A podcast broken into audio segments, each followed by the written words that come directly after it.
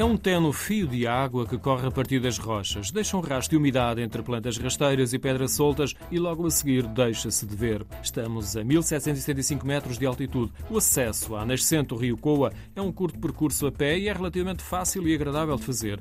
A povoação vizinha espanhola é Navas Frias. Na parte portuguesa, a povoação mais próxima é Foios. Consegue-se ver da nascente do rio, como também Val de Espinho e o Planalto até Sabugal. O percurso que o Coa vai fazer é dos poucos rios que segue para norte. É na entrada de Foios que se volta a ver o rio, conforme descreve José Leal. O rio Coa basicamente só se vê ali a nascente, depois infiltra-se e começa a ver-se aqui ligeiramente a 500 metros é que se torna a ver que há aqui uma piscinazinha ao natural que é embaixo. É. O rio Coa em Foios ainda é uma criança, vai ganhando força e caudal com outros afluentes e é a comporta fechada que permite a criação da piscina natural.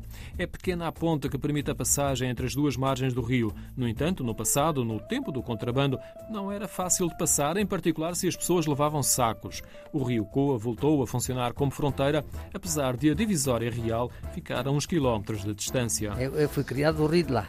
E, e então, nós do rio para lá, nós não éramos portugueses éramos portugueses, mas não éramos, porque se nós levássemos, ao passar ali a ponte, se tivesse ali os guardas, se nós levássemos um saco, o guarda vinha a ver o que é que levávamos. Se levássemos mais de, dois, de um quilo de café, mais de um quilo de açúcar, mais um não sei quando, não sei de quê, tirávamos e tínhamos que vir aqui entregar aqui ao posto que era aqui à frente. Por isso é que dizia, nós daquele lado nunca fomos portugueses. José Maria foi-me apresentado como um dos maiores contrabandistas de foios. Com a abolição das fronteiras, surgiram mais visitantes de um lado e do outro da fronteira e um dos motivos é a nascente do rio Coa. Muitos visitantes de, de outras aldeias, de Coimbra e...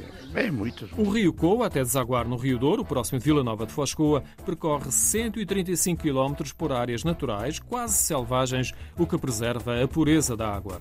17 km antes da Foz, o Coa notabiliza-se ainda por fazer parte do Património Mundial classificado pela Unesco devido aos vários núcleos de gravuras rupestres.